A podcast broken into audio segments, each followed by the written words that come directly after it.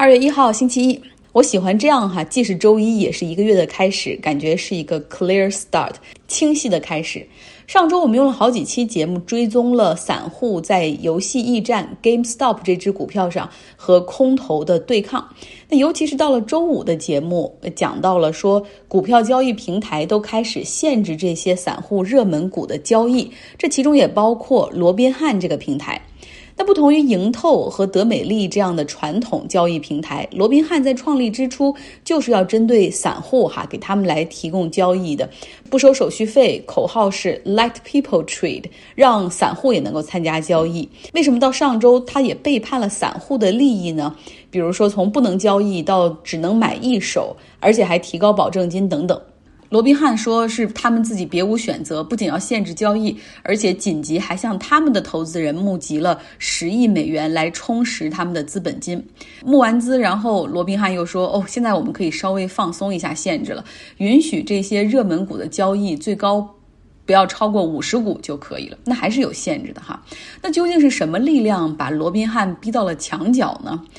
传统的华尔街媒体淡淡的评论说：“大家只是看到了科技可以让交易变得如此简单方便，但是忘记了互联网外衣之下，这还是金融行业要面临强监管。如果不遵守监管的话，那么实际上是相当于把自己的平台和客户都置于在一个高风险之中。”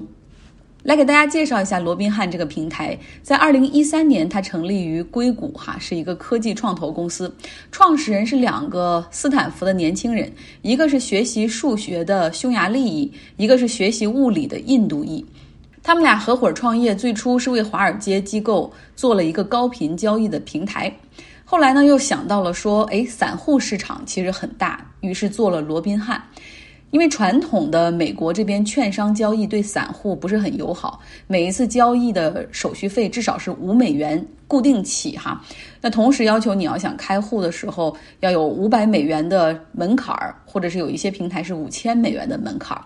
于是呢，罗宾汉这个平台在成立之初就说我们要零门槛、零手续费，甚至零年龄限制哈。我们上周也说了，像有一些十几岁的用户都在罗宾汉上开了户。然后呢，这个罗宾汉说他们要帮助金融业实现完全的民主哈。那目前呢，罗宾汉这个平台的用户规模是一千三百万，上周天天上新闻，那它的下载量更是一天达到了将近十八万次，连我都下载了一个，完成了注册，但是没有关联银行账户。罗宾汉本来计划在今年上市的哈，那目前呢，它的融资渠道靠的都是投资人，这中间包括像红杉资本呐、DST 资本等等。那因为这是一个针对散户的平台，所以它上面的用户平均账户金额大概在一千美元到五千美元之间哈，这是外部估计的。那像施瓦布这样的传统券商平台，他们的平均账户的金额大概是二十四万美元。那么这么多小额的账户，同时又是免手续费的交易，罗宾汉到底怎么赚钱呢？讲出今天第一个知识点，叫 Payment for Order Flow，它的一部分利润是从 Order Flow 来的，来上这个知识点了。我们理解的股票交易就是，我是投资者，我想下单买十股的苹果股票，啊，我理解中应该是罗宾汉，他是对接。纳斯达克哈，或者是纽约证券交易所这样的交易所，然后呢，把我的报价和那边的交易所一对接，看是否有卖家愿意接受我的报价，然后就成交。但实际上，他们的交易是这样的：罗宾汉。直接对接的是高频交易的华尔街机构，比如说城堡对冲基金，它有超大的资本规模，有超高速的高频交易的软件系统，有超级快速的网络速度。罗宾汉平台会将我想买十股苹果股票的这个信息，哈，就我一下单，这个屏幕在转的时候，它就会把这个信息卖给高频交易的这种基金，比如说城堡。后者呢，用非常快速的高频交易，先于我可能几秒就买了十股苹果股票，然后再转手卖给了我。这中间他们可能只赚几分钱，细小到我都没有发觉。就是这样，每一单上赚甚至不到一分钱，然后这样高频交易可以有成千上万亿次的交易，然后最终从中获得暴利。那像城堡基金，他们会为这些 order flow，也就是订单的信息和去向，向罗宾汉来支付费用。这种盈利模式呢，是搞出庞氏骗局的麦道夫啊，他研究出来的。当时他给出的理由是，让大的交易机构，你看像城堡这些对冲基金，他们每年赚数十亿、数百亿美元都是有可能的，让这些啊大的。就是利润很丰厚的机构，它可以让出一些利润，滋养一下券商和交易平台。那么这样后者呢，就可以让利于中小投资者。你比如说，就不要再收那么贵的手续费、交易佣金了。虽然说是好像有会有利益冲突，有点灰色地带，但本质上它是符合监管的。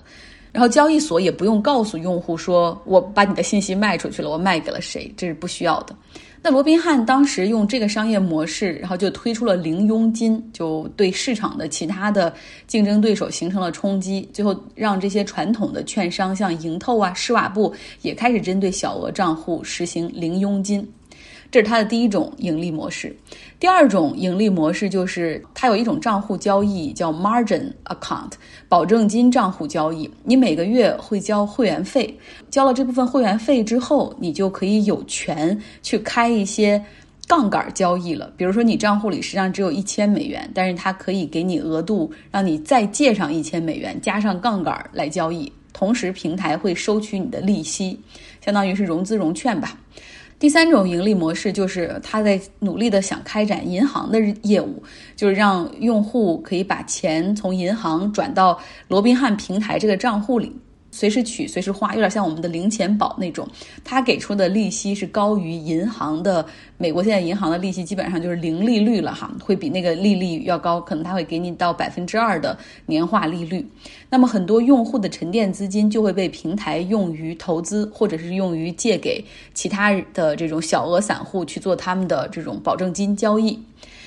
那上个月，罗宾汉就还收到了美国证券交易委员会的六千五百万美元的罚单，就是因为这个监管机构认为他们在有的时候在误导消费者，或者是没有向消费者讲明哈这个平台的运作原理和其中的风险。那讲完罗宾汉怎么赚钱，我们再聊一聊为什么上周它会在一些热门股上被限制交易，这就涉及到另外一个金融知识，叫 clearing house 金融市场的结算机制。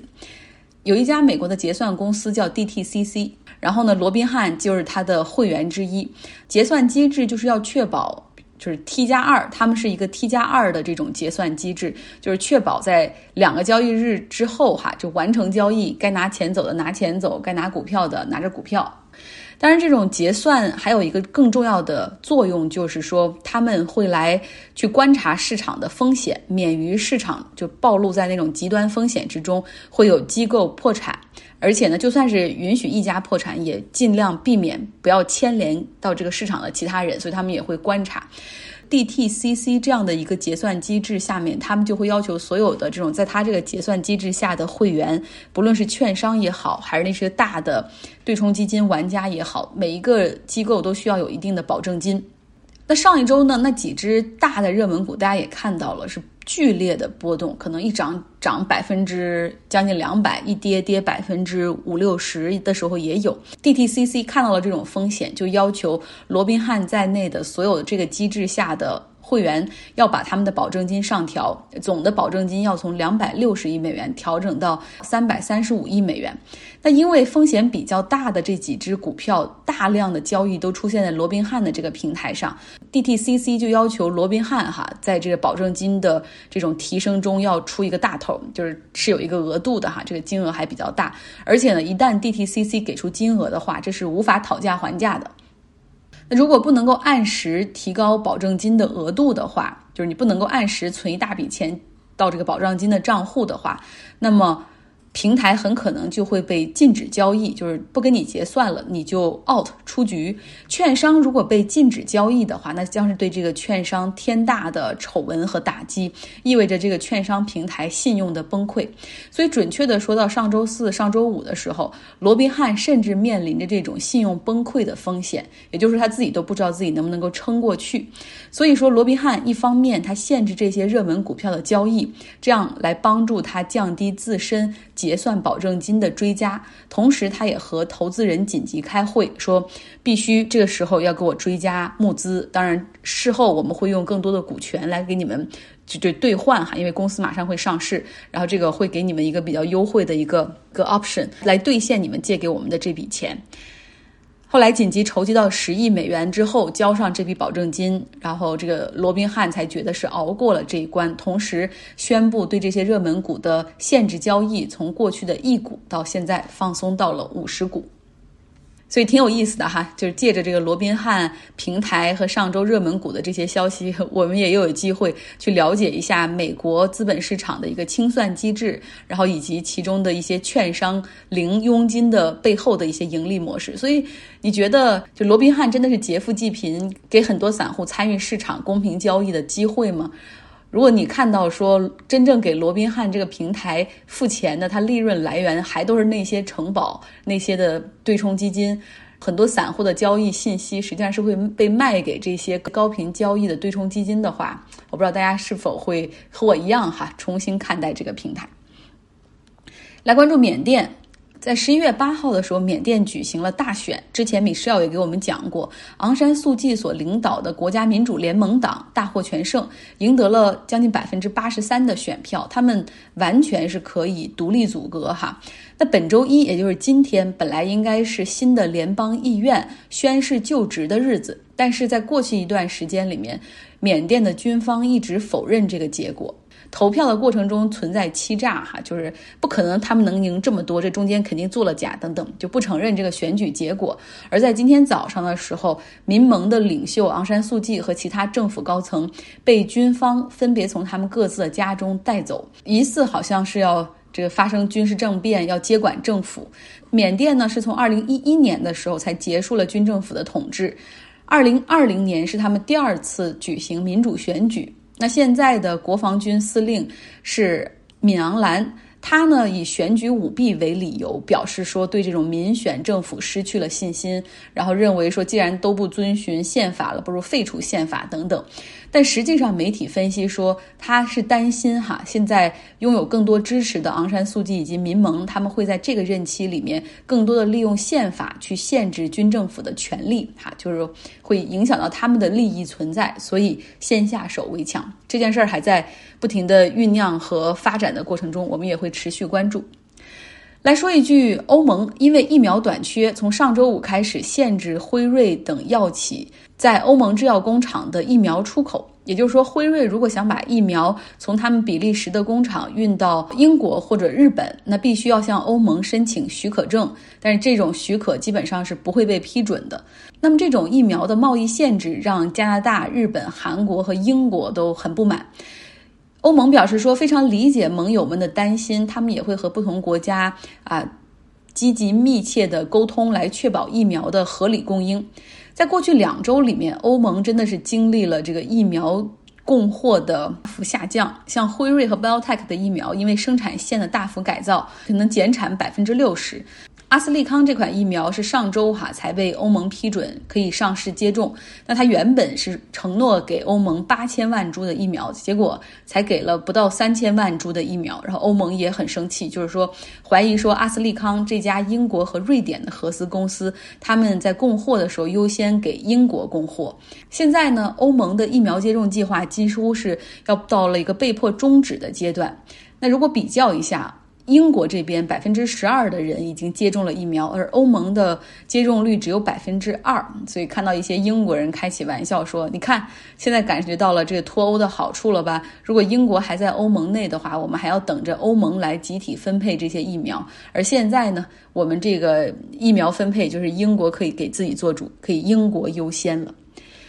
本周。Robert 也给大家带来一篇《纽约客》的文章，就我们呼吸的时候究竟会发生些什么？一个系列的文章，帮我们更好的了解我们的肺部。一八九七年，一位德国医生卡尔·费吕格通过实验测量了携带细菌的唾沫能从人的口中传播多远。他的研究结果是六英尺，相当于一米八三。去年，六英尺成为了世界各地的关于社交距离的建议。所以说，费吕格医生也算是对抗本次新冠病毒疫情的一个英雄。在费吕格那个时代，除了鸦片或奎宁之外，几乎没有什么有效的药物可以帮助病人，而且几乎没有可用的疫苗。所以，一些医生认为，最好的办法是首先防止病人生病。当费吕格正在测量飞沫的传播距离的时候，纽约市被一种可怕的呼吸道疾病所征服——肺结核。这个城市的头号杀手，每年夺走一万条生命。当地一位名叫赫尔曼·比格斯的医生提出了一些他认为可以挽救生命的措施，向卫生部门报告所有肺结核病的患者，并跟踪所有与这些患者有过密切接触的人。其他医生对此表示抗议，称这些措施是暴政和独裁，因此比格斯无法完全实施这些举措。他还敦促人们咳嗽时捂住嘴。并将感染结核病的患者与健康人隔离开来。二十年后，即使在药物治疗方面没有任何进展，比格斯提出的隔离措施也帮助纽约市减少了一半结核病病例。最终，有效的抗生素出现了。到二十世纪五十年代，结核病被认为在美国或多或少地被现代医学所征服。但是在随后的几十年里，随着旧的预防措施被放弃。这种疾病开始在纽约重新传播。还有一个新的问题：不彻底的治疗可能会带来耐药性。1980年至1990年间，单位人口中的肺结核病例数翻了一番。肺病学家迈克尔·斯蒂芬在他的新书《呼吸、肺的力量、脆弱性和未来》中描述了这场灾难。在我们拥有最强大抗生素的时代。纽约的情况比九十年前还要糟糕。这个故事反映了一个明显的事实：在医学取得了惊人突破的二十世纪，简单而相对便宜的公共卫生干预措施，实际上比临床医学挽救了更多的生命。作为一名肺科医生，斯蒂芬对尖端的癌症疗法和治疗囊性纤维化等疾病非常感兴趣，但他也继承了他的先辈比格斯和弗里格。以及他们的继任者威廉·威尔斯的遗志。威尔斯在二十世纪三十年代把喷气粉和巴兰迪大肠杆菌投入哈佛大学公共卫生学院的讲堂和空调当中，只是为了了解细菌传播在多大范围内能够达到人的肺部。他们都明白一个基本的真理：斯蒂芬坚信，你越想它，这个真理就越深刻。大气是一个公共空间。肺是它的延伸，我们的呼吸把我们彼此联系在一起，也把我们周围的世界联系在一起。我们似乎很难记住这个道理。在无数的语言和宗教中，呼吸是生命的同义词，也是精神或灵魂的同义词。地球在大气中没有氧气的情况下度过了大约二十亿年，除了一些厌氧微生物之外，没有任何生命。慢慢的。蓝绿藻制造的氧气积累起来，为生物的大爆炸创造了条件，而我们现在所看到的一切都依赖于此。英国医生威廉·哈维在17世纪写道：“生命和呼吸是相辅相成的，没有不呼吸的生命，也没有非生命体会呼吸。”当然，他忽略了厌氧菌，但他的要点是对的。即使是植物，也会在一个独立于光合作用的过程中呼吸。像水母或蚯蚓这样缺乏呼吸系统的动物，也通过皮肤来呼吸。我们的元祖从某种或多或少像鱼的鱼鳔的东西开始，进化出了肺，一种将体内气体交换为大气气体的高效的机制，并把它带到了陆地上。呼吸从我们每个人出生的那一天开始，其他的器官在子宫内已经开始发挥作用了，但独立生活是从我们充满液体的肺第一次膨胀的那一刻开始的。那是我们自己的呼吸。非常感谢 Robert，也希望大家在二月的第一天，本周的第一天哈，有一个愉快的心情。我们明天见。